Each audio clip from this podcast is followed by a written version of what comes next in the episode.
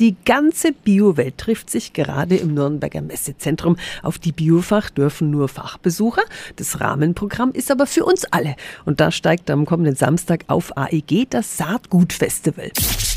365 Dinge, die Sie in Franken erleben müssen. Guten Morgen an den Mitorganisator Frank Braun. Guten Morgen. Egal ob Tomate, Kartoffel, Obst oder sonstiges Gemüse, Ihnen kommt auf die Artenvielfalt an. Warum sind gerade alte Kultursorten so wichtig? Wenn wir am Klimawandel denken, denke ich, ist es wichtig, dass wir einfach hier Sorten pflanzen, die mit dem Klima hier klarkommen. Und dann geht es natürlich aber auch darum, dass wir ökologisches Saatgut verwenden und Saatgut, das sich selber wieder vermehrt und nicht mit sogenannten Terminator-Gens ausgestattet ist, dass man Saatgut so züchtet, dass es unfruchtbar wird und im nächsten Jahr mal wieder Neues kaufen muss. Und was bietet da jetzt das Saatgutfestival? Das Saatgutfestival ist ja jetzt schon zum siebten Mal in Nürnberg und da geht es eben darum, dass wir zum einen einladen, es wird über 30 Aussteller und Ausstellerinnen geben, die ihr Saatgut dort anbieten, aber es gibt auch eine Saatguttauschbörse, das ist vielleicht für manche Gärtner, die selber auch Saatgut heranzüchten, spannend, also man kann da auch hingehen, sein eigenes Saatgut mitbringen und gegen Saatgut von anderen Gärtnern und Gärtnerinnen tauschen. Mhm, also das Saatgutfestival ist am kommenden Samstag von 11 bis 17 Uhr in der Kulturwerkstatt auf AEG. Die Infos sind auch wieder auf radiof.de.